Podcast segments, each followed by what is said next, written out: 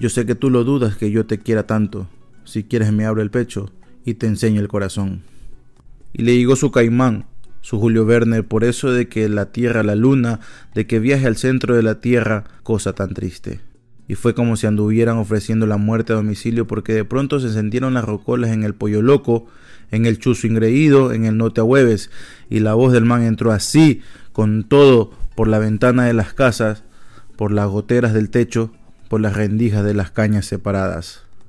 En las esquinas la biela zumbaba, y la gente no hablaba sobre él, porque ¿para qué iban a hablar si el pueblo sabe que de esas cosas nunca se habla?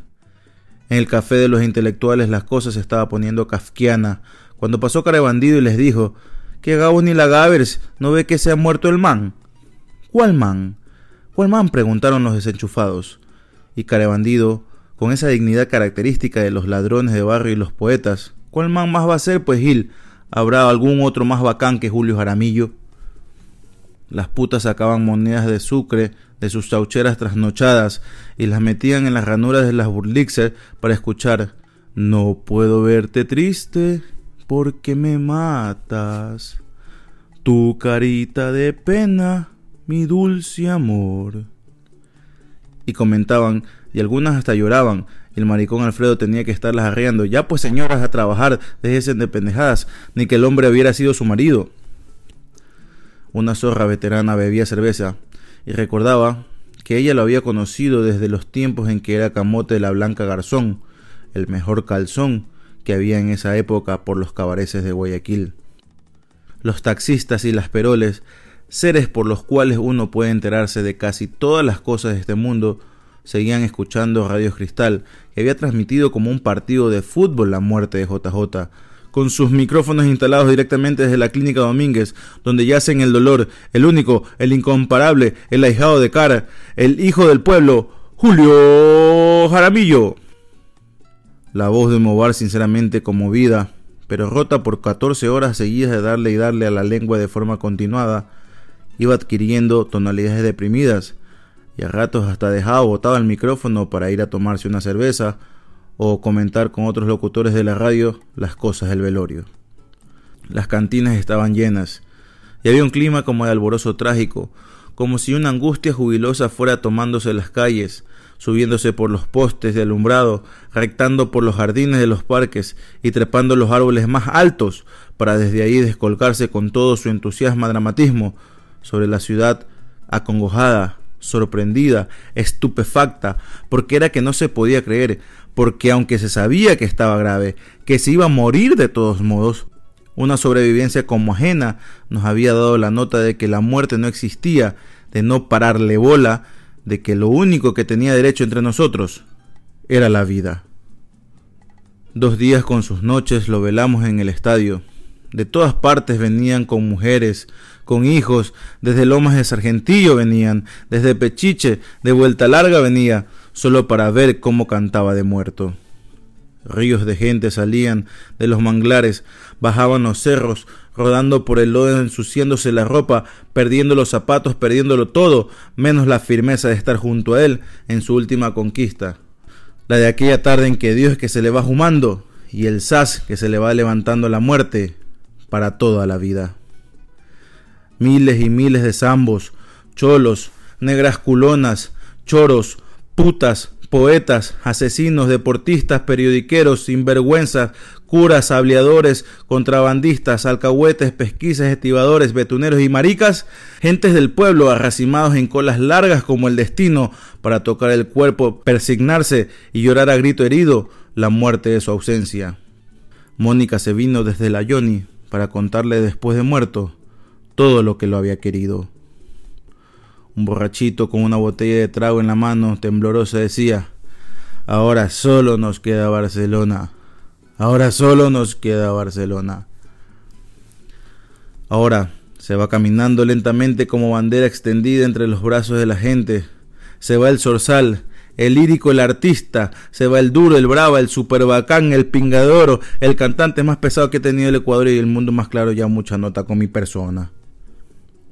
Ya resbalaba tiernamente el cadáver abrumado de flores, y es como si los muelles se hubieran puesto a toser señales antiguas sirenas, cangrejos, pianos y manzanas.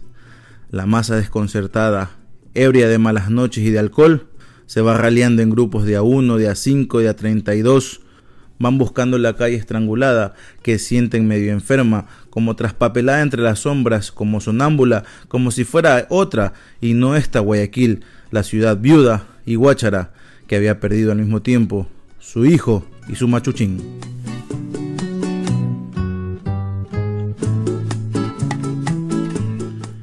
Este es un homenaje al señor Julio Jaramillo, quien el 9 de febrero cumplió 43 años de haber fallecido. Se nos adelantó el famoso JJ.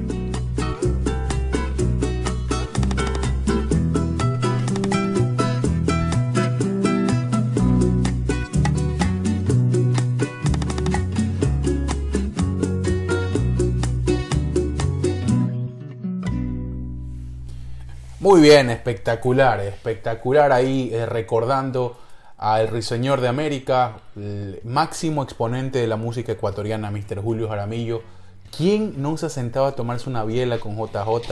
Claro. Increíble. Bienvenidos y bienvenidas, señoras y señores. Esto es un, el primer capítulo ya, ¿no? De jodidos pero contentos. El otro era el piloto. Este es el número uno de la primera temporada de las 42 que se vienen. Eh, qué gusto saludarlo, qué gusto saludarlo. Hugo La Verde de este lado. Eh, seguimos acá firmes con este proyecto. Agradecerle sobre todo por la recepción que hemos tenido. ¿A dónde nomás nos han escuchado, señor Laverde? Estaba- El piloto que, que salió la semana pasada, ¿dónde nos...? A ver, estuve revisando las métricas del primer, eh, eh, bueno, el episodio piloto. Estuvimos con mucha presencia en Estados Unidos, en España, en Israel. Alguien nos escuchó. ¿Quién puta Eh, Israel? Pero saludos a esa persona. Saludos y gracias. Y por supuesto en nuestra tierra, ¿no? En Ecuador, donde los amigos ahí se hicieron O presentes. y sea, me escucharon. imagino que el man de Israel o la man de Israel debe ser ecuatoriano. Pasaba por ahí, claro. Vio Ecuador, vio la cara de estos dos Pendejos ahí que están ahí que haciendo están la con una huevada. cara de ojete. eh, y, y, pues bueno, se metió de una. Bien. Bienvenidos y qué rico que estén pasando carnaval por allá por nuestra tierra. Señor Mosquera, salude Uh. primero, salude, salude. ¿Cómo Sí, estás? saludos, buenas tardes, buenas noches, buenos días, madrugadas, bueno, a la hora que nos estén escuchando, por donde vayan yendo, eh, siempre con mucho cuidado. Medio Este feriado es- largo por allá, ¿no? Qué bien. Sí, cosa que no disfrutamos de acá, porque muy pocos feriados hay aquí en Estados Unidos. Eh, pero bueno, soy Byron Mosquera eh, y muchas gracias a todas las personas que nos han escrito. Obviamente han sido conocidos, ¿no? Amigos, familia, que nos han escrito, que, que nos han dado sus, sus consejos. Muchas gracias por eso. Algunos los vamos a tomar en cuenta, otros no. Lo siento mucho. Sí, porque por ejemplo mi hermana me decía, no, es que tienes que meterle como que más. Y Me estuve recomendando escuchar unos podcasts, como tener ahí un...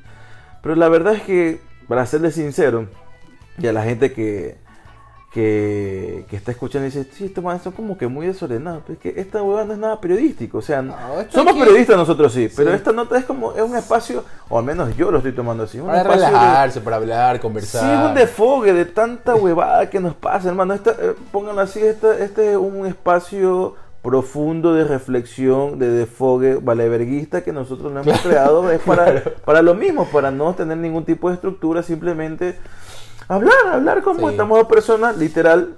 eh, aquí mi hermano Hugo La Verde y, y yo tomándonos un vinito el día de hoy Claro, y acompañarlos, conversar. y- acompañarlos a ustedes también, ¿no? Exactamente, y conversar de lo que nos, se nos arranca el culo, o sea, hablar, o sea, hermano, no, no vamos a estar, no vamos a estar con, sí, empezamos el día de hoy. No, aquí, no, para, Verga, si quieren ¿no? algo cuadrado, vayan a ver televisión o vayan a O escuchar. sea, hay muchas, hay cosas de todos los colores y sabores en, en- las plataformas donde estemos, en iPodcast, en Spotify, en Sí. Google Podcast, en donde más Estamos en, en todos lados, en todos lados. Ya, eh, bueno, en tantas plataformas hay tantas cosas, elecciones, es como no hay que censurar nada, simplemente tienen que elegir lo que quieren escuchar. Bueno, pero ustedes que están del otro lado nos tienen que seguir escuchando, esa es su obligación. Obviamente, sí, obviamente que- comparten, paren Oye. bola, eh, descarguen la Sí, huevada. apoyen, apoyen la causa porque nos conocen, saben la pasión que les metemos a esto y que también nos estamos dando un poquito de tiempito, ¿no? Para hacer lo que nos gusta y para poder estar presentes con ustedes, ¿no? Quizás algunos amigos Claro. que ya no nos vemos hace tiempo y que nos están escribiendo, y que nos dicen qué bacán, loco, están... Qué bacán, alguien que acá". me sorprendió bastante,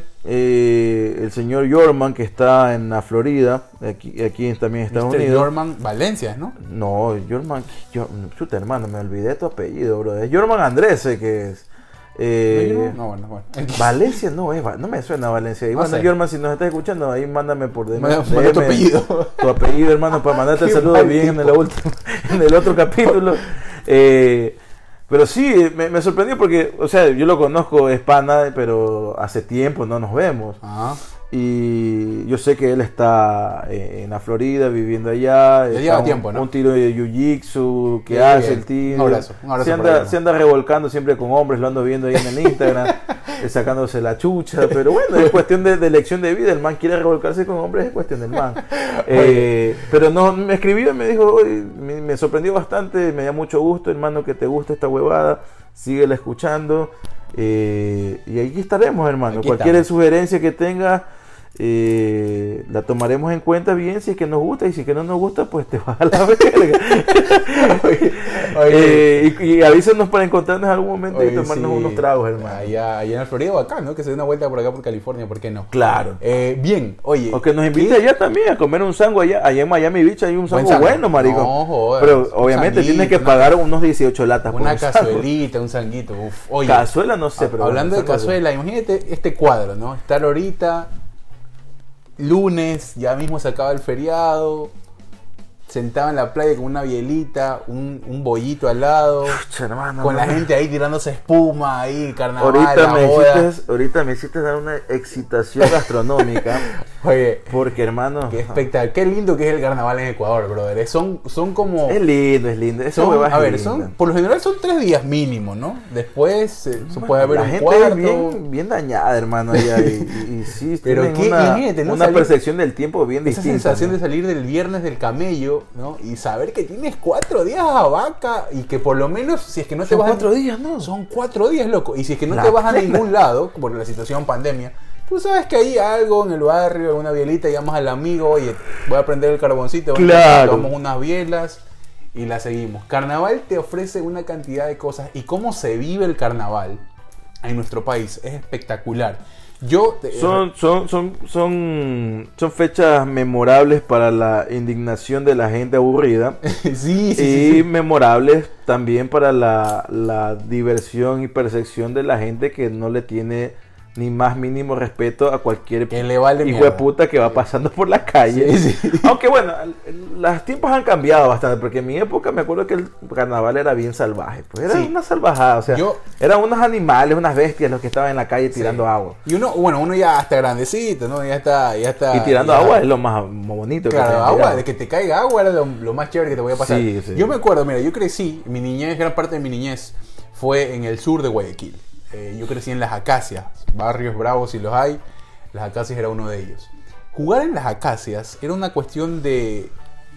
Era una cuestión de obligatoriedad, era una cuestión de actitud, era una que cuestión de ver quién era el más Es que sabido. antes era obligatoria la hueva. O sea, Oye, yo vivía como una especie, eh, era como que un pasillo donde pues lo dividía ahí, había como una especie de zaguán pequeñito y estaban casa al frente, casa al frente, casa al frente. ¿Qué te digo? Unas 20, 30 casas. Claro, era lo que nosotros lo que nosotros conocemos como peatonal. Una peatonal, sí, Claro. una peatonal. Yo vivía ahí. Toda la peatonal arrancaba el carnaval, el uno sacaba piscina, el otro comenzaba con los globos. Éramos Pero muchos ese niños. tiempo ya había piscina. O sea, no, esa- la- no, las piscinas inflables, pues te digo. Sí, sí, pero había de esas piscinas. te- Claro. Bueno, no inflables, ahora no son inflables, son ahora que con son una lona y con unos No, no, no, palos era ahí. la típica, a ver, yo me acuerdo, me acuerdo muy claro, porque ese- esos recuerdos de mi niñez los tengo bastante nítidos. Era como, era como una lonita así, de esas que tienen... eh, Pero esa era inflable. No, no, no, a ver, yo me acuerdo claro, bueno, sí, había unos que tenían, el que más podía tenía inflable, en- me acuerdo. En ese tiempo Porque ahora se ha hecho muy estas que estaban, eh, que tienen plásticos a los lados y que abajo está la lona únicamente, que están como que el plástico fuerte a los lados Ajá. y ahí... Sabrá Dios qué concha le ponían ahí adentro.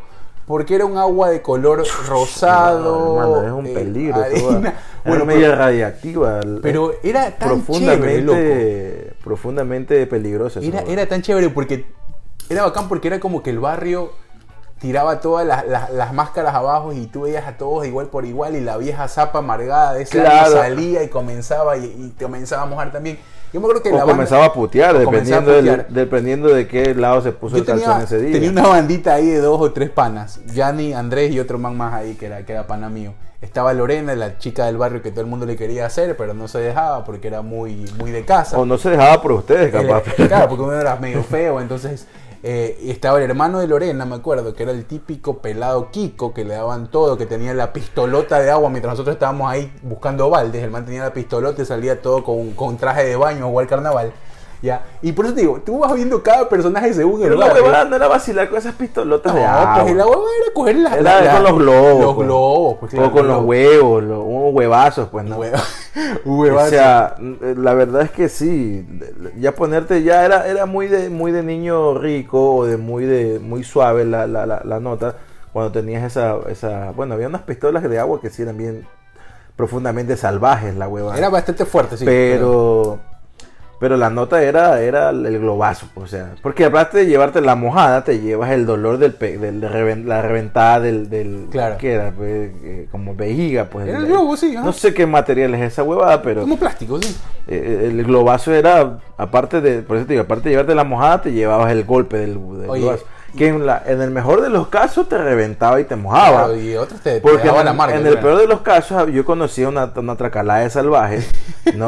que, que, cogía, eh, compraba un chuchal de esos globos de, de, de- de- de carnaval. Carioca. eh, el del payasito. Claro, el de payasito, era el típico. Payaso. Compraban Esa esa es una imagen que está en, en- en la- en tu niñez así grabada. pues. Claro, y entonces compraban esa nota y no la llenaban bien. Porque la nota era, era, era llena. No, no, no. La, no. No es que quedaba con aire, pero no, le, no la inflaban de- a su máximo, a su máxima potencia, como digamos, Ah, ¿no? la capacidad, Sino que la, la, la, capacidad era la mitad, la ponían los hermanos. ¿Ya? Entonces la intención de estos hijueputas no era que el globo te reviente, sino que el globo te golpee y no te reviente y se reviente en el piso, lo más probable. O los tipos, me imagino, que no haber tenido mucho dinero y dijeron, bueno, vamos a ser emprendedores, no vamos a dejar que los globos se revienten y los rellenamos a medio talle y que les peguen a los, a los hijueputas que le caigan y que caiga al piso todavía con agua y así los recogemos. Lo vez. para meterlo otro lo vas a salir Ya, claro, pe- pero o sea, típico, típico, era, era la, era la vaina era tener tu, o sea, la, la, la jugada era tener tu cierta altura, pues, ¿no? Claro. No, porque ya desde un balcón era bien difícil que, o sea, te mamabas la puteada del man de abajo, Claro, pero ahí- no te iban a corretear, pues, o sea, no, en cambio en la calle, que, así, es positivo. Es que también igual carnaval era ponerte como que un estado de alerta constante. Porque- en ese entonces sí, Claro. ahora ya no. Te hablo, te hablo de la niña, pues, Claro. donde uno aprendió pues toda la maña de la, de la vaina de cómo se llena la vejiga. Oye, nosotros hacíamos como una especie de, de- de Survivor series que había entre de peatonal y peatonal. El que se ocurría, el que Pasar se, el ya que se le ocurría cagado, pasar y era un sigilo tipo, tipo así en vestida espartana, así. Era como que Claro, todo el mundo no. así, oye, aguanta, aguanta que y sea mayor, sea viejo, sea pelada, esté vestida de novia, esté vestida de traje de oficina. No importaba ahí. jodiste. Pero es que también Boom. salir a ese tipo de edad era exponerte en esa, a esa nota. pues. Pero la gente camellaba, pues loco, la gente llegaba al trabajo. Claro, y no había hora. En Bueno, los cuatro días no había hora Bueno, no, te puedas mojar. bueno, no todo el mundo camellaba, pero porque era feriado, pero los que les tocaba, pues. sí, por eso te digo, por ejemplo, había alguien que camellaba que en algún mall o camellaba en algún banco, ponte. A Yo me acuerdo que la mayor, o sea, no la mayor parte, la mayor parte la pasé en la Alborada décima tercera, que era mi barrio, eh, pero ahí no éramos tan salvajes. Me acuerdo que fue una etapa donde yo me fui a vivir un, un año en los Guayacanes. Se jugaba eh, también Huaycán. No, ahí la nota sí era más se salvaje. jugaba, se jugaba. Eh, o sea, y, y en Sauces también la nota era bien, bien, bien heavy. O sea, ya era una, una, ya era una banda de delincuentes de esos tipos. Porque yo me acuerdo claramente que un día mi abuela nos fuimos de. Eh, estábamos pasando por la principal de Sauce 6. Ahora, Sauce 6, bueno, hasta como antes de que nos vengamos a Estados Unidos, Sauce 6 se- era una sola vía. Claro. ¿no?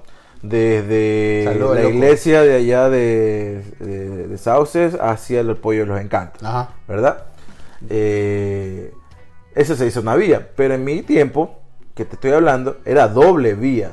O sea, era un tráfico bien del hijo de puta ahí lo que había. Claro. Ahorita ya no es así. Eh, pero la cuestión es que me acuerdo que paraban los buses estos, pel- estos pelavergas. paraban los buses, hacían como que paraban el bus que se iba a trepar. Me acuerdo que yo estaba en la 92. Ya, eh, y la 92 pasaba por ahí, creo que seguirá pasando, no sé. Pero la cuestión es que pasaba, pasaba por ahí y paraba el bus, ¿no? Un man cualquiera, una señora se veía que para, paraba el bus, el bus paraba, eh, no, vos te paras ahí donde estás parado, Claro, te paras un poco más adelante, entonces tú caminas. Pie derecho, y derecho. venía otro hijueputa atrás con un balde de Te agua. Y se trepaba a la, a la buceta, la buceta comenzaba a andar, pero yo no sé la maña cómo la hacía este hijo de puta. Se trepaba a la buceta y, la- y con la gente adentro sentada, Boom. ¡Pum! le tiraba el baldazo de agua. Ahí era, nadie se salva. Claro, no pues. importa lo que tenías que hacer, a dónde tenías No, que eran, llegar. eran unas bestias, pues no, la gente los, los terminaba puteando, pues obviamente, pero el, mal le valía, ahora se bajaba otra vez del bus ahí el, rapidito y, y- y hacía... Y la- era, era como que Le hacía su huevada, Era ¿no? la máxima definición de impunidad esa huevada porque Claro, pues. tirabas esa huevada, cagabas a medio mundo y nos vi mi. No, pues y el man me imagino que, que estaba cumpliendo algún reto personal, ¿no? Decir, el, el año que viene voy a hacer esta huevada y la cumple. El man ha haber ido todo contento, orgullosísimo de la huevada que estaba haciendo. Es que por eso te digo, lo chévere del carnaval es que comienza o, o saca a flor de piel personalidades que la gente como que te dice, "Oye, este man no lo veía así. Y en el tema del barrial, ¿no? Que es algo muy chévere. Por ejemplo, en el caso particular era... Estaba siempre el peladito, ¿no? Que se hacía el cojudo, ¿no? Y que veía a la vieja zapa, que estaba ahí toda cabreada, porque ya sabía que se venían cuatro días de Claro, no había gente que no le Ya, gustaba. y por huevada. ejemplo, el peladito que todo el mundo quería, ¿no? ese peladito y que te lo veías creciendo, hacía como que le iba a mojar a la vieja zapa. Y a la mínima seña o al mínimo intento de risa o de aceptación de la vieja zapa, se jodió. Claro. Porque ahí todos les caíamos encima y bueno, ya te reíste, ya dijiste como que no me importa si me mojan, a la posa. de puta. Pero es que también en esa época que estamos hablando, ¿qué estamos hablando? El año es que... Eh, 97. mm, Sí, sí, sí, va por ahí, 98, 98, 99, ajá. por ahí. Teníamos que 8 años, 7, 8 años. Que es la época que uno más disfruta. Sí, uno ya está Obviamente los adolescentes de esa época y los mayores, eh, adolescentes mayores ya eran unos salvajes, pues, ¿no? Claro. Y esas anécdotas es la que uno más se acuerda.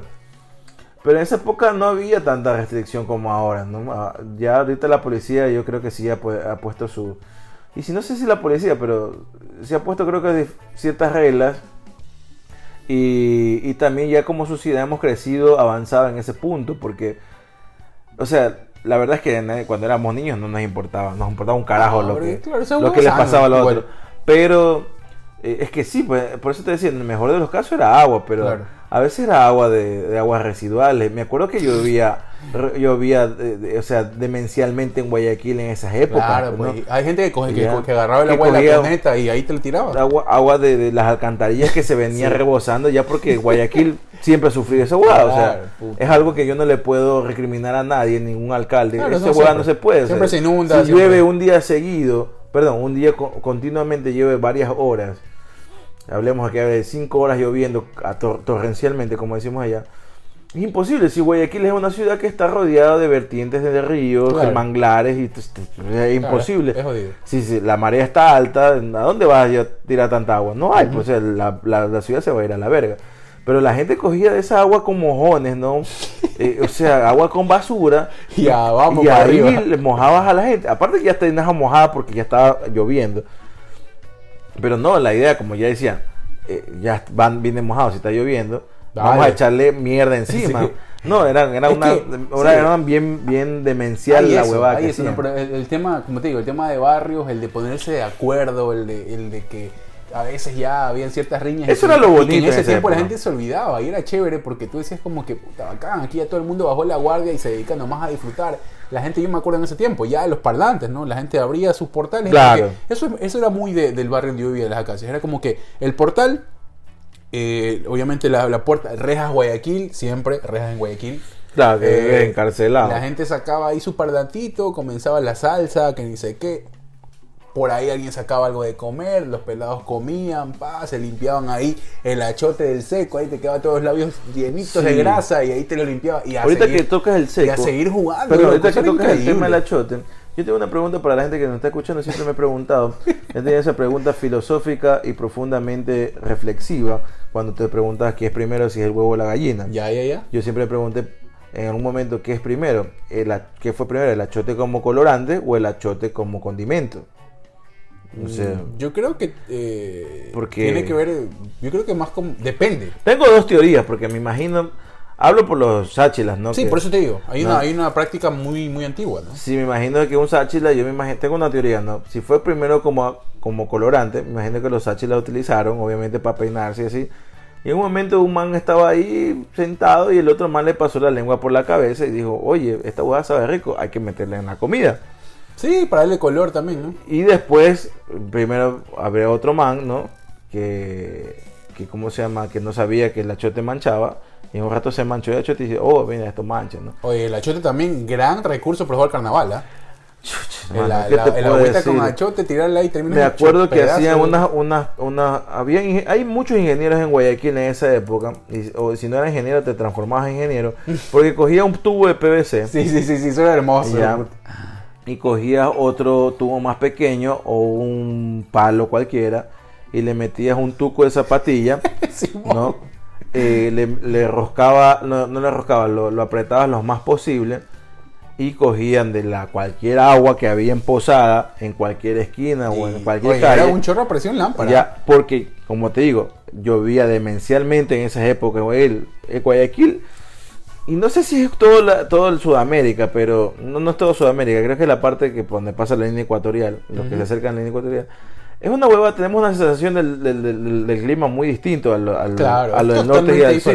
Porque en el invierno, eh, decimos invierno, pero hace un chuchal de calor, pues hermano. Claro, es la humedad, Ya, brother, la humedad, ¿no? Y el calor es, o sea, hemos llegado en Guayaquil a estar a 39 grados, 40 grados y ya es insoportable porque aparte del calor es la humedad que... Ahora es como que estuvieras metido en un sauna, más o menos. Exactamente. Y como comienza a llover, eh, hay muchas ca- calles que, que- que se mantienen las pozas de agua, ¿no? No tiene para dónde más porque... Poza, ¿no? Porque los ingenieros civiles son unos ingenieros bien hijueputas, donde creo que los hicieron para ese, con ese, con ese fin, ¿no? De que el agua no se vaya ni para ni atrás ni para adelante, entonces hacen Se una calle que se empose todo el agua y se queda ahí varios días. Gran escenario para jugar carnaval. Exactamente. ¿Por qué? Porque venían estos, estos ingenieros que te digo y cogían la inyección que le decían, como inyección, como jeringa, Y boom. Oye, y joda. a, a chorrazo, pero a- fuera de ese, ese chorro te, te hacía retroceder algunos pasos, loco. claro, pues, y te pegaba como hijo de puta. Te pues. dejaba marca la marca. O la típica ya venía una cuestión ya men- menos confeccionada y más rudimentaria, que era cogerlo a un hijo de puta que iba pasando Y de la meterlo a pie la de la mano y tirarlo a la Eso poza. era hermoso, maricón. Porque loco.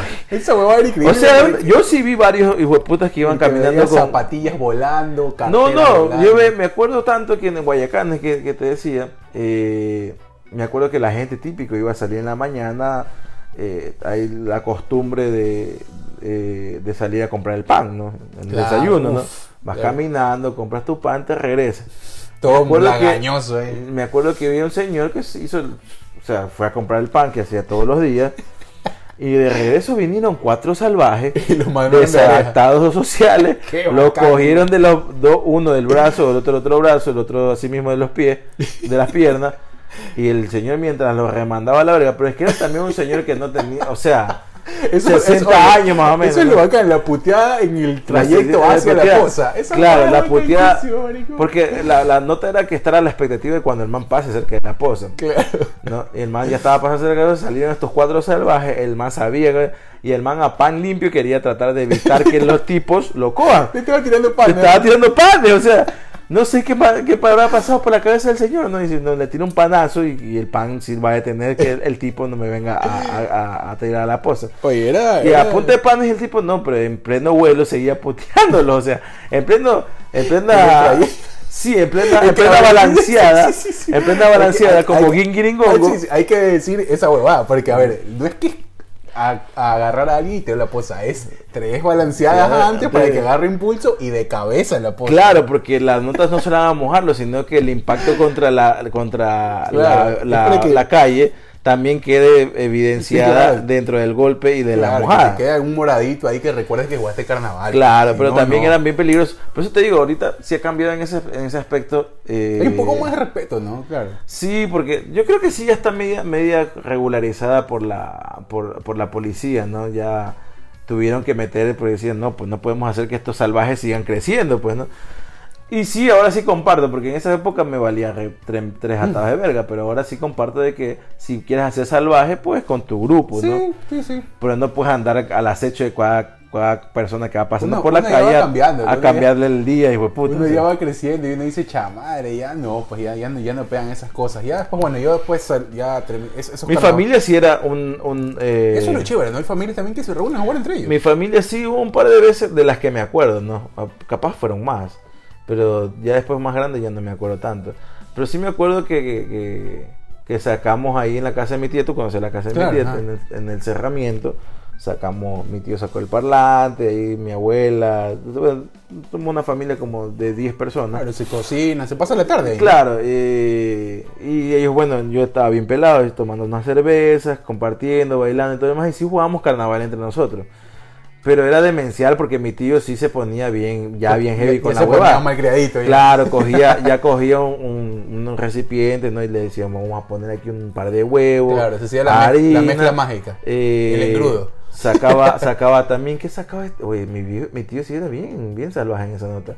Ponía una huevada. Ah, ¿te acuerdas? Ahí, ahí, me imagino que aquí también. Anilina, ¿no? No, no, ese shampoo que es negro. Oh, claro, Que claro, te deja claro. manchada Sí, sí, sí, sí, la sí. ca- el cráneo, hijo puta, te deja manchado. Porque es para gente que quiere que tener el cabello La ropa, negro. la ropa. Es, es champú para acentuar el color de la gente que se pinta. No sé qué verga, pero pues, Simón, le, Simón. le puso todo el, el shampoo ese grandote que viene como de dos litros. hijo de puta.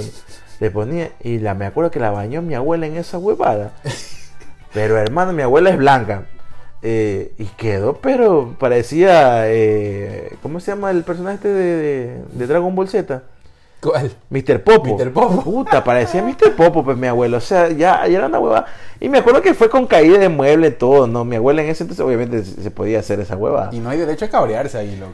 No, pero mi abuela le hizo otra peor, pues, o sea. Es que eso te digo, ¿no? la venganza era como que, no, a veces ya, entre familia uno se putea, ¿no? Pero es como que ya, ah, aguante, descuídate nomás. igual Claro, que- ahorita, o sea, en ese, a lo que, a lo que, al punto que estaba regresando es que ahorita sí, yo sí considero que si vas a portarte eh, incoherentemente salvaje en el, Claro. en el carnaval, pues que sea con tu Claro, familia o con, tu grupo de amigos. consentimiento, claro, sí. Con tu grupo de amigos para que la hueva no, no, no, no dañes a otras cosas, ¿no? o sea, a otras personas y, y, y no te metas en un lío, no sé, que vaya a llegar a mayores, ¿no? Sí.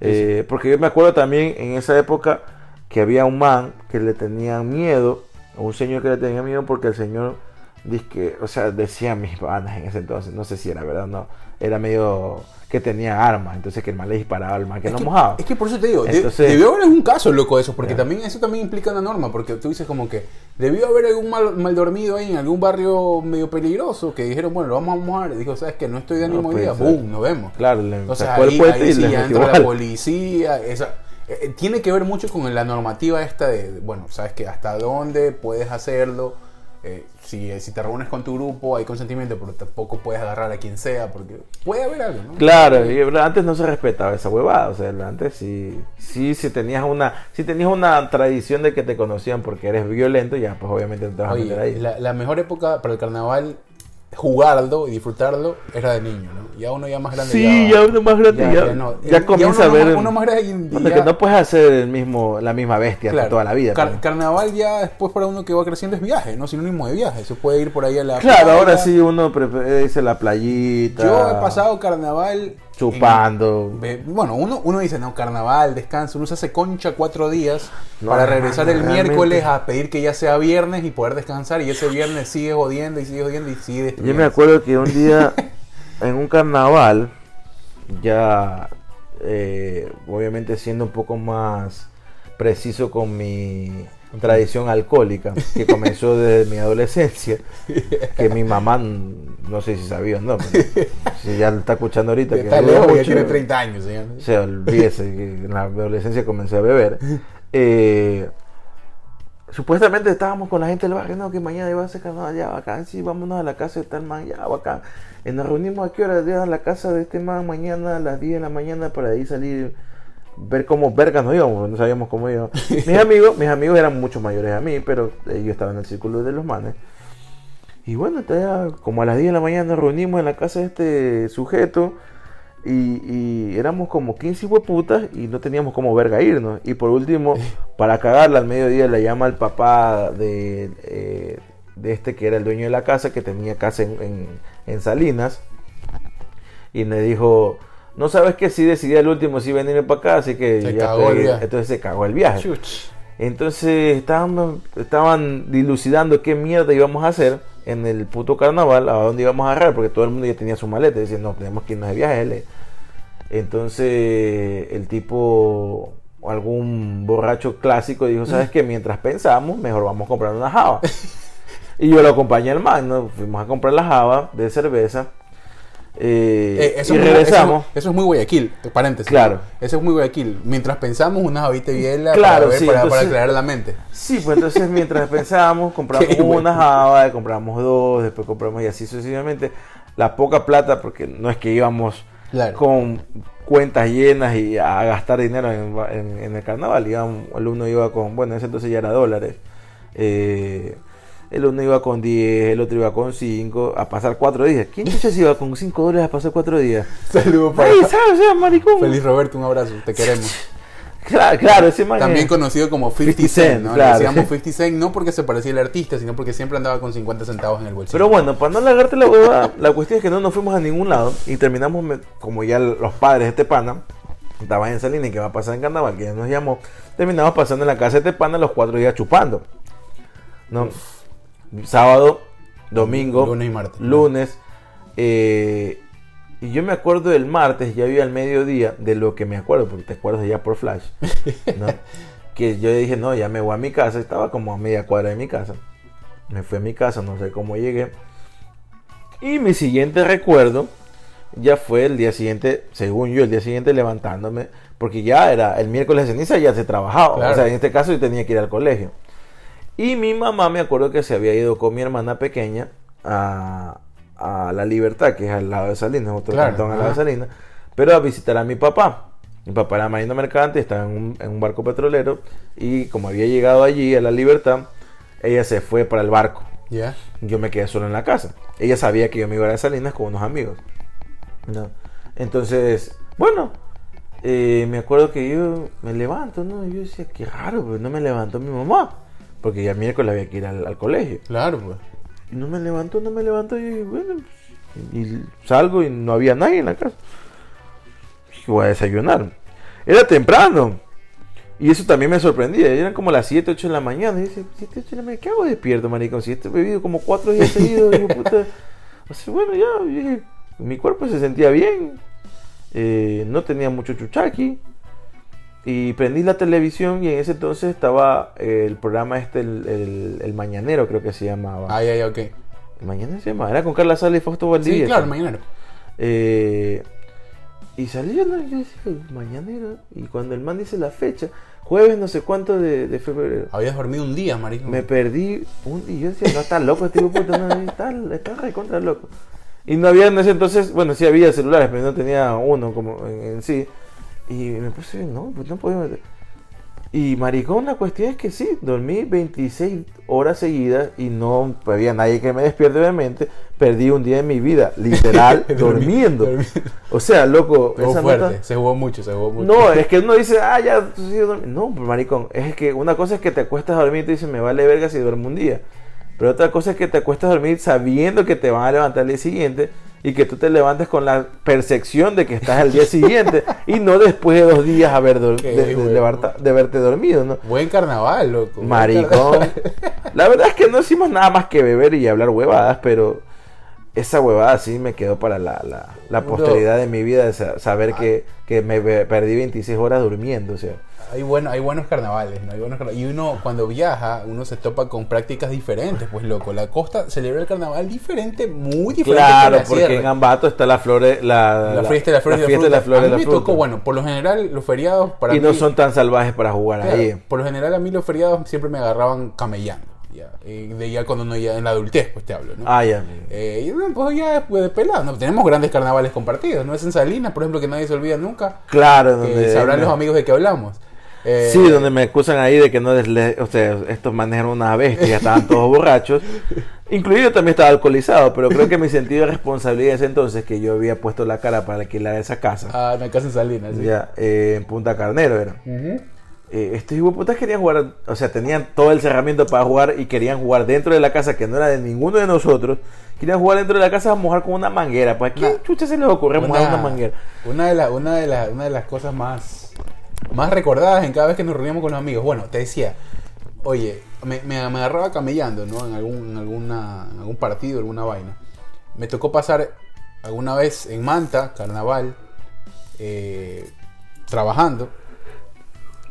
Y allá la gente también le mete, loco. O sea, yo me quedé sorprendido porque tú dices, oye, yo pensaba que Guayaquil era la cuna y, y- no había más que Guayaquil. Allá la gente juega carnaval que da miedo. Y está eso, ¿no? De, de lo que te digo, los barrios, los lugares, las calles. Cerrar, comer, joder y ya. En cambio me tocó un carnaval a mí en Riobamba, me acuerdo. Cubriendo un sudamericano Me sub-20. tiran abuelada, pues, Loco. No, era todos los días desfiles. Desfiles, desfiles. Claro, es que la sierra es mucho de eso. Sí, pero sí. yo me acuerdo que, no me acuerdo a qué, o sea, me acuerdo Pero es que... chévere, ¿ah? Es- es- es- es Obviamente, forma-. Y la comida, todo es espectacular. Claro, sierra, pues ahí ya la- la- el disfrute es, di- es distinto. Pero me acuerdo, no me acuerdo, me acuerdo que me fui con mi abuela, pero no me acuerdo a qué lugar específicamente de la sierra ecuatoriana eh, viajamos. Creo que fue para Guaranda. Uf. Y esos hijueputas tiraban agua helada. Claro, marico. pues es que antes Yo por primera vez en mi vida sentía lo que era el agua, no helada, el agua con, como congelada bajando de un, un, la- río. es un pues. latigazo esa vaina. Porque en Guayaquil sí, nosotros decimos el agua helada, pero la, realmente es que es el agua tibia. pues, Claro, claro. Porque de ahí, o sea, váyanse a Guayaquil con agua caliente, yo no sé quién lo hará, pero hermano, hazte ver por algún psicólogo o algún psiquiatra. Porque, Oye, bañarse con aquí. Chucha, no sé, hermano, sí, como si Guayaquil es imposible vivir sin aire acondicionado. Eh, pero ahí por primera vez sentí cómo tiraban esa agua y sentí que el agua helada, no, ese era el agua como que con hielo que se había derretido. Y no, son, eran unos salvajes esos tipos, me acuerdo. No, no, era, es una cuestión ya demencial.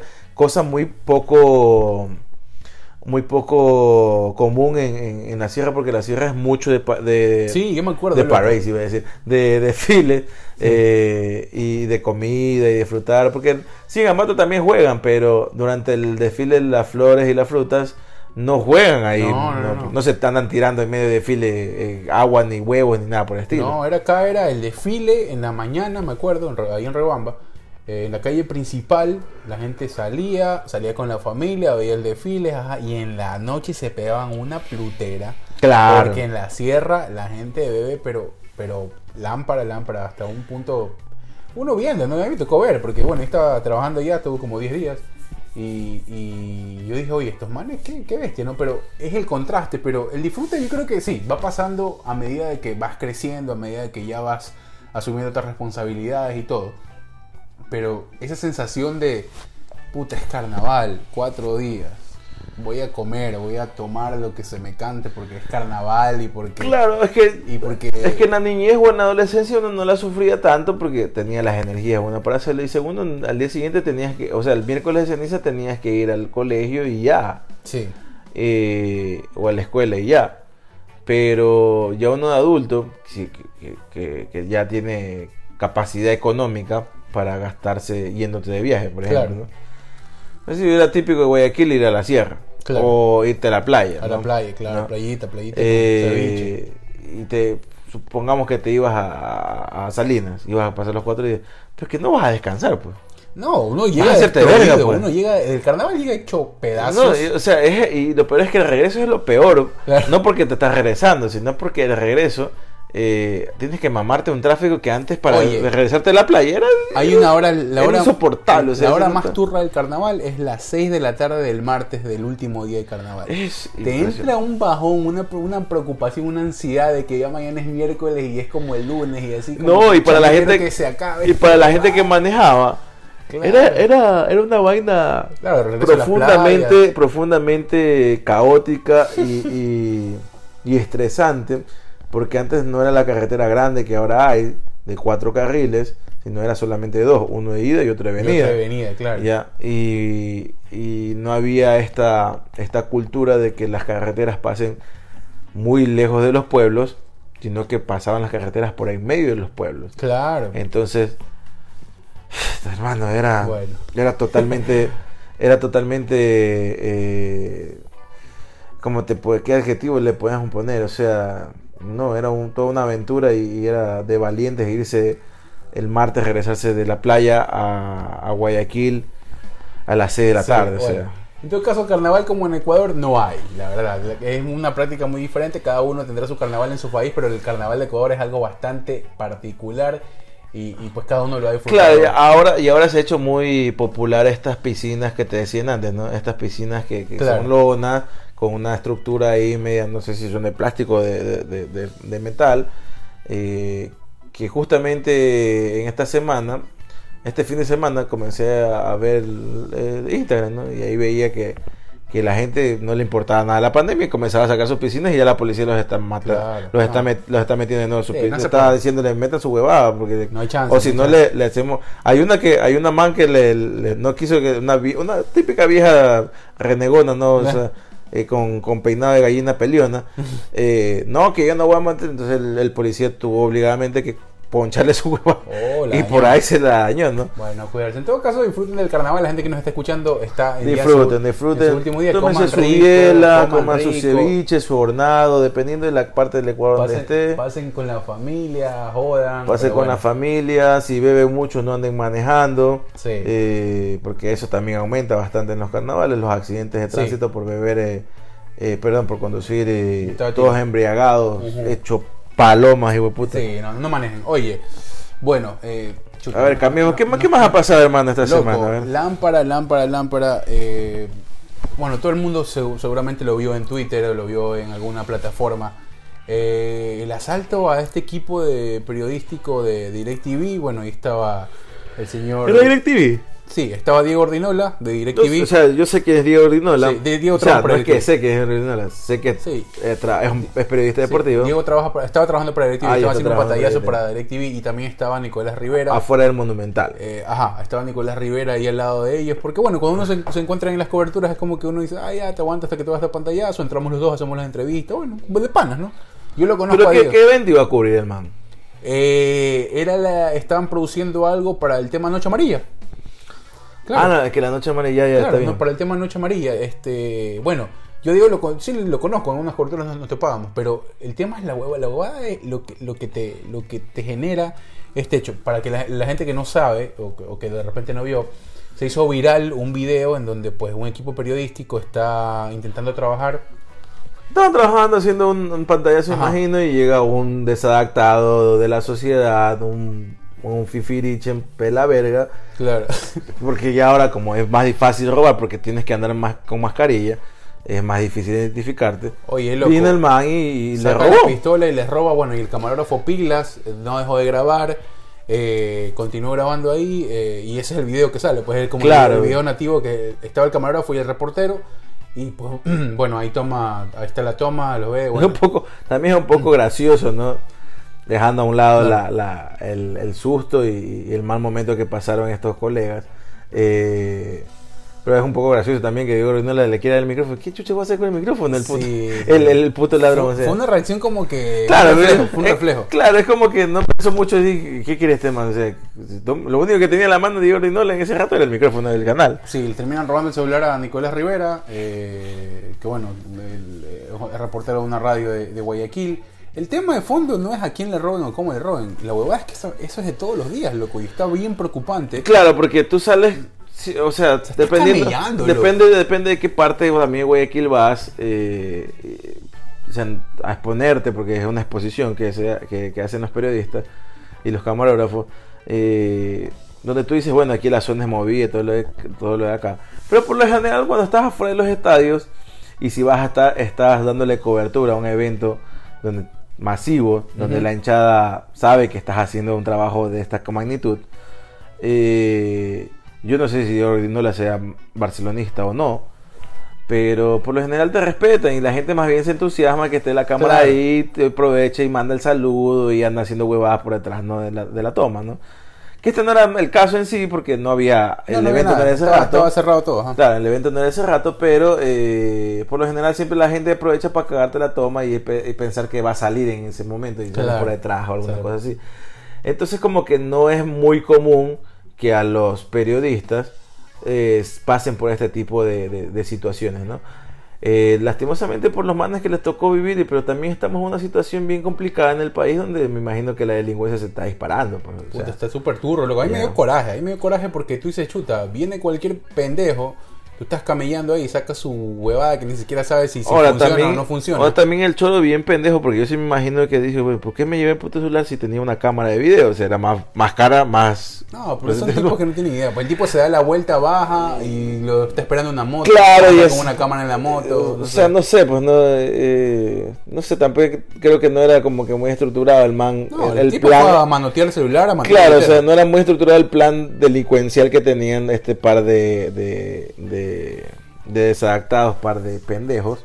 Imagino que pasaron con la moto por ahí, Lo vieron- chequearon, lo vieron al man, dijeron, ¿saben qué? Estos, estos manes que parecen en pantalla de ley tienen algo, algún celular bueno y dijo, baja, párate aquí y ahí le quisieron hacer, le hicieron la, la vuelta, ¿no? Qué cagada, loco. Eso es turro porque. Pero bueno, A mí me pasó, a mí me han robado así, igual. Me han robado, me han robado así. En Ecuador me, me, me robaron así unas dos veces. Todos hemos tenido experiencias de robar. O Lo sea, el, que no la, que- el que no la roba en Ecuador es porque no salió de su casa o es que él es el ladrón que ha robado. Lo, lo preocupante es que ya se está haciendo pan de cada día y ya, y ya pues ya te psicoseas, pues loco, ya no, no, no puedes salir de tu casa, tienes que andar viendo a todos lados, tienes que... Pero o es sea, que, por hermano- cómo están las cosas ahora más que todo. Pero es que hermano, Por lo que se ve, pues. En Guayaquil, después de ese intento de golpe de Estado que le quisieron hacer a Correa, donde me acuerdo claramente al policía decir a la una de la tarde, nosotros no nos hacemos responsables de la seguridad de la ciudad de Guayaquil, y salieron un montón de ratas, pues. O sea, yo ahí me di cuenta que nosotros vivimos entre un montón de ratas,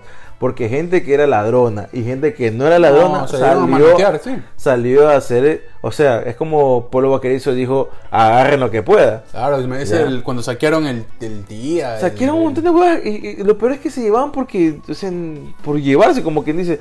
O sea, si este man está llevándose este algo, yo también, yo también me voy a llevar algo. Sí, o, sea, es terrible eso. o sea, y ahí ya vimos que. Y lo mismo pasó en Quito, por ejemplo. Y más bien la gente que hizo, se metió a sus casas. Por el miedo. Pues exactamente, Sí. por el miedo, que era lo más lógico. Acá la gente más bien no se metió a su casa, se salió de su casa a ver qué podía llevarse. Sí, no, está terrible. La verdad es que, bueno, eh, la consideración para Diego, para el equipo, para la gente que ha andado por ahí. Sí, hermano, porque plata no te podemos mandar para Sí. comprarte Eh, aparte que no te conozco, pero sí, anda, nada más tienes que andar más, más mosca, más... Y aplicar las técnicas de, de, de antirrobo de antes, ¿no? De la época de uno, yo me acuerdo que la gente andaba con celular señuelo, o sea, Claro. tenía el celular, eh, el Nokia Turro en el, en el, En el derecho bolsillo- y en en el- el- no, no, en el bolsillo nomás el pantalón, y el celular bueno ya lo tenía ahí metido en, En la en media, la media. o en el paquete. O sí, pues no eh, Claro. ahí que no es nada prudencial supuestamente dicen los científicos, ¿no? No, y aparte que los celulares ahora son grandes y la incomodidad y todo. Claro, la, esa época era mucho más fácil. Ahora, en vez de ir avanzando a hacerlo más pequeños o más manipulables, ahora lo hacen más grande. Pero bueno, También es táctil, si te vaya a desbloquear alguna foto ahí dentro. hermano, cuidado. No, no, es complicado. Bueno, la o verdad te que- llega algún alguna llamada, un mensaje, lo tienes en modo orgásmico y Te- te, comienza te a gustar otras huevas. No, claro, te comienza a virar los ojos, no. Pero bueno, eh, sí, No, hermano, a, nada más. Oye, a cuidarse, ¿no, brother? Ya ahorita, ahorita a, a cuidarse. Tenemos eh, un par de amigos que, bueno, esta semana compartieron con nosotros, ¿no? Que habían, que, bueno, ahorraron mucho, se compraron su carrito, tienen sus Sí, exactamente. Tengan- un, tengan saludo al señor Nelson Andrade. Un abrazo ¿Y por cuál ahí, otro, por ahí. man, otro man nos estás diciendo que se compró su carro? Bueno, Marco, pues Marquiño. Marquiño hace poco. Ah, bueno, pero Marco ya tenía carro. pues. No, o sea, pero la no, vaina no. es que, la vaina Bueno, es que lo renovó. Subiste, su- bueno, supimos lo que pasó ahora en su casa. Claro, también fue bueno. víctima de la delincuencia. Pero y usted bueno. también, señor Hugo, la verdad, fue víctima Bueno, pero aquí de la eso, no, me, no me cambia el genio. No me cambia el genio. Sí, sí. Claro, no pasó mal el mal, bueno, Hugo, eh, Marcos tampoco pasó el malestar de, enfrentarse o tenerlos cara a cara a los, a los maleantes, ¿no?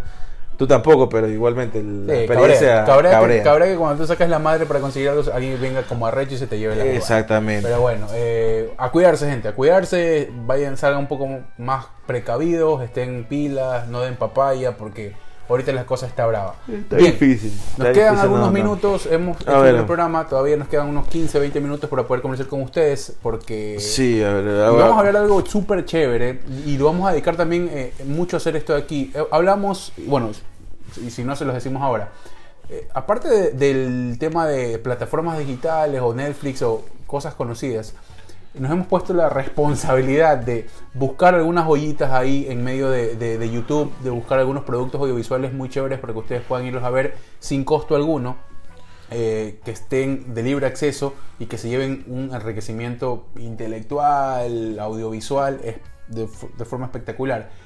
Eh, vamos a hablar de un, de un producto periodístico que a mí me conmovió muchísimo y que Sí. dado, dado el impacto Byron me lo pasó y me dijo, oye loco, tienes que ver esto aquí, tenemos que ver esto aquí con la gente porque Sí, la la- people se va a verdaderamente, verdaderamente es, Eh, eh, es bastante. espectacular y más que todo por el- porque habla de un tema de coyuntura que es eh, el coronavirus y el drama que esto implica o que sigue representando en, en otros eh, países, ¿no? en, otras, en otras cosas. A ver, el producto se llama eh, La segunda ola de COVID en Londres. Exactamente. Es un, vayan, si no lo han hecho, vayan corriendo a, suscribirse al canal, Canal de la BBC Mundo. BBC Mundo porque hay productos periodísticos Aparte que un mundo, es un, es, es un canal, tiene- bueno, eh, canal de televisión, es un medio de comunicación porque tiene también radio, Ajá. eh, público, eh, eh, de, los de, de, ¿cómo se llama? De Inglaterra, Reino Unido, ajá. eh, del Reino Unido, eh, muy bien manejado. Está espectacular. Y,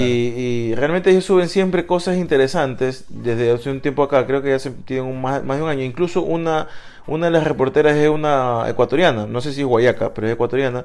Ella vive en Londres y trabaja para la BBC Mundo, Increíble. para español. Y obviamente hay varias personas de varias nacionalidades alimentando esa, esa página. Pero este, chévere. este, este producto audiovisual que es que tiene mucho, obviamente tiene mucho de, de periodístico eh, y tiene mucho también de, de, de cine. De, Sí, de- estéticamente está muy bien hecho. eh, estéticamente no es, cin- eh, no es cinematográfico, pero el, como lo han llevado Sí. Eh, No, te hablo en la composición. Hay una porque es una, estética. es una crónica, podríamos decir que es una crónica audiovisual y, y sería una especie de mini documental. Sí. De, no dura más allá de 26 minutos, 26 creo, minutos o 25 minutos, entre 26 y 25 minutos, y que se te pasan volando, eh, porque la historia es, no es una historia realmente, es la situación actual que se vive de la segunda ola de, del Sí. COVID que se está viviendo dentro de Royal London, Sí. que suena como un gran hotel, pero no es un hotel, es un- uno de los hospitales más importantes del centro Sí, de la Londres. historia se desenvuelve ahí. La historia es, bueno, el equipo periodístico de la BBC pasa 10 días en Se el, mete Royal, 10 días ahí, en el. Royal London Hospital. Es uno de los hospitales más grandes, como le decía Byron, en el Reino Unido. Eh, recordemos que a estas alturas ya Reino Unido representa o tiene un número de 100.000 muertos. Sí, Tiene, es- tiene 30.000 más eh, del- de la cantidad de civiles que murieron en la Segunda Guerra Mundial. Es un Sí. número espectacularmente aterrador. Eh, la historia la- o las historias que se viven dentro de ese La- hospital. Eso es lo que te iba a decir, antes que- Es- que, toques ese punto, porque los tipos, para la gente que no, no sabe, ¿no? uno porque ya eh, eh, medianamente ha estudiado cómo se, se hacen las producciones audiovisuales, eh, documental o un reportaje. Eh, pero para hacer un tipo de, este tipo de trabajo, es bien difícil predecir qué va a pasar. no, no, no. Ya. claro. Me imagino que entraron con una idea de, de un- una- un guion que nosotros le decimos, o un rundown, Ajá. ¿no? De, de decir, bueno, podemos hacer esto de aquí, esto de acá. Y que, muy, y que a medida que va avanzando el tiempo, fueron cambiándolo, muy, haber cambiado muchísimo. No, y el material con el que se quedaron también tuvo que haber sido. pero las historias, no sé, porque por lo general cuando se cuenta un, eh, un documental que quiere tocar eh, eh, fibras sentimentales eh, a un grupo determinado de gente que lo vea, eh, siempre se tratan de centrar en historias tristes que previamente ya saben cuáles son y por dónde ir a buscar. Pero estas personas no, estos reporteros, este reportero y este camarógrafo que se meten ahí exponiéndose también Sí, a contagiarse. ¿no? A esta segunda ola que es mucho peor, es mucho más devastadora que la primera vez que eh, apareció el COVID. eh, lo que hacen es, se topan con las historias. Sí. Ellos no buscan las Y historias. la cantidad de historias Y que las hay. topan muy por encima porque la idea principal es, es, eh, mostrar el día a día de las personas que están trabajando en primera línea, estos enfermeros, doctores que no Sí. son expertos en esto de aquí, que les han tocado ponerse expertos, pero que la sensación eh, de, de cumplir con la responsabilidad y con su deber de salvar vidas Eso- los mantiene ahí Eso te marca. eso te marca pero mucho. ya es tan es tanta la presión es demasiado trabajo que tienen es demasiado el tiempo que han pasado en esta Ujú. situación que la verdad es que cada vez que estos tipos los sacan un poquito de esta, de esta, de esta responsabilidad que tienen como doctores, eh, se nota que los tipos Están se- afectados, sí. están sumamente afectados. Se. Las voces se quiebran, la, la, la sensación de, de impotencia y de que ya no puedes más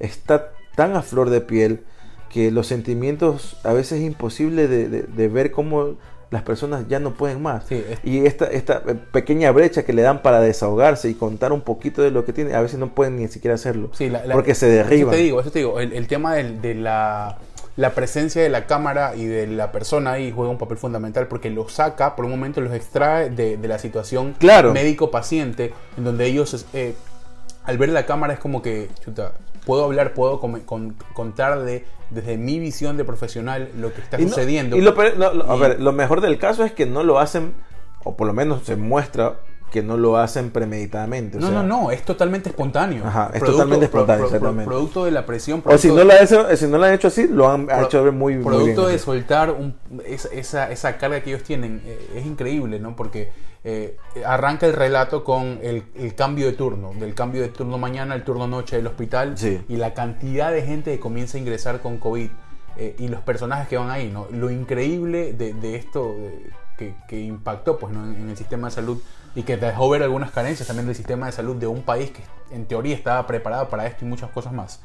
Eh, Mm, Creo que nadie está preparado. bueno, para te hablo de infraestructura y te hablo de recursos económicos y a nivel preparación. Pero es que también y- y habla uno, avance pues, científico hab- eh, eh, eh, era un era un Pero es que también ahí tocan, eh, es que el- está muy bien hecho el, el- el- el documental que resume en, en este tiempo que les dije, 25-26 minutos, resumen tantas cosas eh, que está pasando, porque sí, el primer ministro de Inglaterra dice, sí, vamos a poner, eh, hay más de, vamos a dar 50 mil camas más.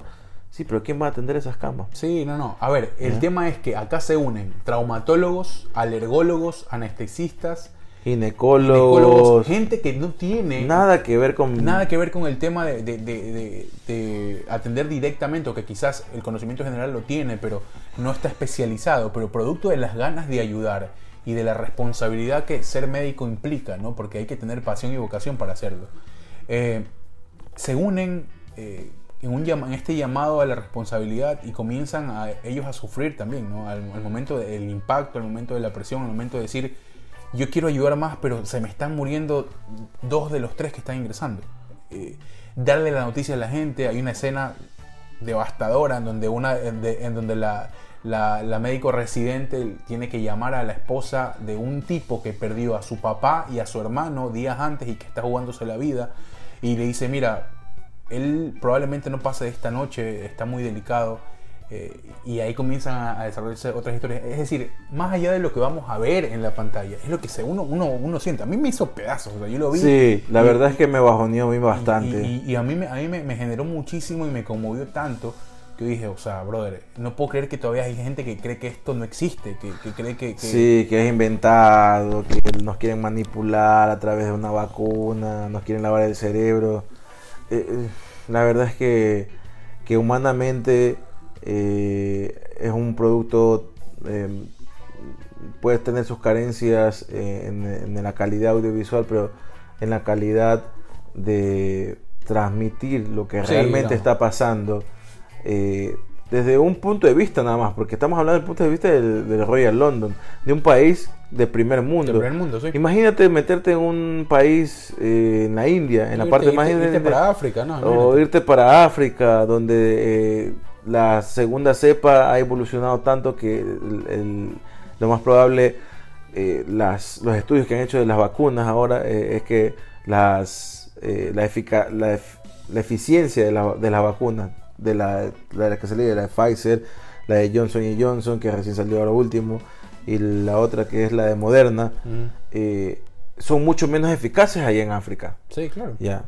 Y eso preocupa bastante. Y, y siempre ha sido África un, un continente olvidado y esta nota Sí. eh, Te- te abre- eh, todavía sigue abriendo una brecha mucho más grande entre ellos y nosotros. El Entonces, desarrollo de esa historia te pone a pensar y te dice, puta, si estos manes, que son los pepas, están así, imagínate, la otra Imagínate, gente. claro, pues, o sea- eh, entonces, entonces tú dices, oye, qué, qué locura. Y, y- y, bueno, y ustedes van a poder verlo. Hay dos o tres, hay una historia en particular que es la que a la que más extensión le dan, que es la del señor que sale y pierde a su esposa. Y que Eh, fue súper espontáneo también. Fue muy espontáneo y lo que dice el señor, no, yo, yo me, yo ahí te lo juro que yo casi, yo me, yo me quebré, me quebré porque... Sí, porque- la verdad, mira, yo, al menos yo, eh, soy muy... Me dicen que es un poco sensible, pero no, no, las películas o alguna serie, algún, o a veces algún caso en la vida real que, que me cuentan que sí, otras personas lloran con mucha facilidad, lo pueden expresar de esa manera.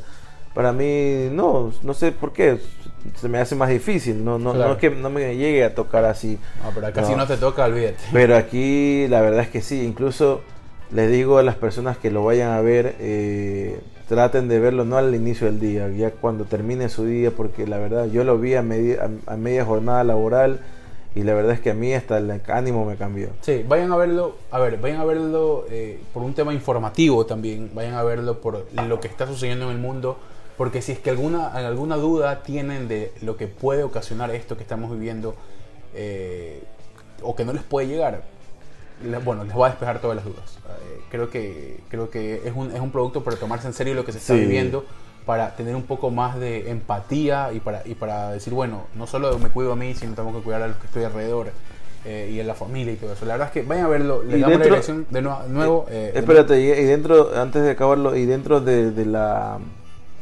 de, de esto de este producto audiovisual que, que se centra mucho obviamente en lo que en lo que se dice y en lo que en las entrevistas eh, rescata mucho también el- el- la calidad del video ¿no?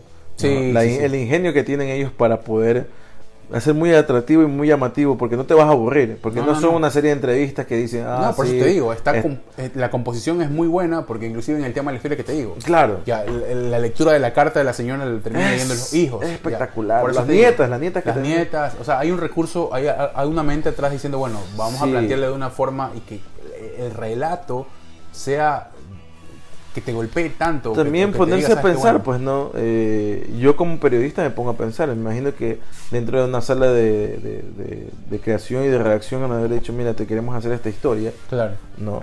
Eh, pero creo que van a tener que meterse eh, eh, varios días dentro de este hospital, Hay que- tener- sumergirse dentro de, Hay que tenerlos bien puestos ahí. del día a día y decir quién se va a atrever a hacerlo. Porque no me imagino Como irte a la guerra, más o menos. Exactamente, o sea, no me Sí. imagino a alguien diciéndote, ¿sabes qué? Hugo, a ti te va a tocar hacer, así que eh, te vas ahí con No, fulanito no de tal. Y Alguien que dijo, te va a ¿sabes hacer cámara Bueno. y vas a decir, y tú le Yo- vas a decir, claro. y con todo y con todo el derecho y respeto del mundo vas a decir, oiga, pero yo no me quiero ir a meter allá porque me voy a contagiar. No, alguien tomó y dijo, sabes que yo quiero esta historia. O Exactamente. la propuso, quién sabe, quién sabe. Entonces, O la propuso o valientemente se se, se ay, ¿cómo era? ¿Cómo, eh, se, él, se- él dijo, ¿sabes qué? Yo voy. ya. Sí, es y- mi forma de retribuir a... sí, es bueno, es mi o, de claro. contru- o de contribuir a esta desgracia que está pasando. Increíble. Vayan a verlo. Está en el canal de YouTube de BBC Mundo, repito. No solo eso, hay una serie de productos audiovisuales muy buenos ahí. Para Recuérdales el título para que lo vayan a buscar La segunda ola de COVID en Londres eh, se llama el, el, el Documental, documental. el producto- Van a- van- producto- igual lo van a poder ver en el título del podcast para que lo Y vayan sigan a ver. Y si por- Mundo porque sube muy videos muy, muy Y interesantes. en estos días vamos a ver eh, si lo subimos también el, el link, lo podemos poner ahí en nuestro, en nuestro Instagram para que la Sí, gente lo vaya sí, a chequear. sería muy bueno. Vayan, vayan, a, vayan a chequearlo y pues bueno, díganos sus, sus opiniones y, y- y de todo lo que les haya generado este producto que, como decimos, vamos a buscar estas joyas para que ustedes también puedan verlas y, y puedan consumir. No son de pago, están al libre acceso y la verdad es que son muy enriquecedoras. Hemos llegado al final, Byron. Sí, sí, ya con esto terminamos, hermano, porque también nosotros hasta ahora que estamos haciendo esta nota, de verdad es que la gente no lo podrá entender, pero sí es recontra cansado. Sí, ya estamos. Estamos eh, muy contentos, muy contentos de haberlos eh, acompañado ahora. Será hasta una próxima ocasión. Ey, ey, ah, no, redes ya dimos. Ya dimos sí, ya dimos las ya redes. Sí, estamos redes. bien, estamos bien ahí. Pónganos bola, compartan, descarguen, eh, díganos sus apreciaciones. Aquí estamos para escucharlos, para leerlos. Y, y también tenemos la, la idea de en un momento hacer un Instagram Live. Eh, Díganos si les gusta la idea. Para, para también llevarla a cabo, para esmerarnos nosotros Sí. también en, en poder hacer Vamos, eh, vamos a algo ir distinto. creciendo, ¿no? vamos a ir creciendo de la mano de ustedes y ustedes nos siguen apoyando. Así que esto ha sido una emisión más de Jodidos pero Contentos. Nos vamos a reencontrar la próxima semana con un nuevo episodio. Eh, también te, eh, antes de irnos, di más o menos las- los intervalos en los que vamos a subir el programa, ¿no? Sí, este, vamos a estar, a estar haciendo los lunes y los miércoles. Lunes y miércoles vamos a estar con ustedes. el Perfecto, lunes el programa parece. con su formato original y el miércoles algo más apartadito para el tema dependiendo del, del, del proceso del subida de las plataformas diferentes. Sí, pero sí, creo sí, que pero en Spotify, va a ser- vamos a estar lunes y miércoles, Lunes y que miércoles, es, la, es la plataforma que ahorita más manejamos. Estamos en Google Podcast, estamos en Apple Podcast, estamos en diferentes plataformas también en la web, así que pueden ir a chequear nuestro perfil de Instagram en arroba jodidos contentos, ahí pueden encontrar todos los links para eh, poderse comunicar con nosotros y poder estar más en contacto. Estén muy bien. Muy Chao. bien, Recuerden, perfecto. Siempre jodidos pero contentos. Exactamente. Chao. Nos vemos.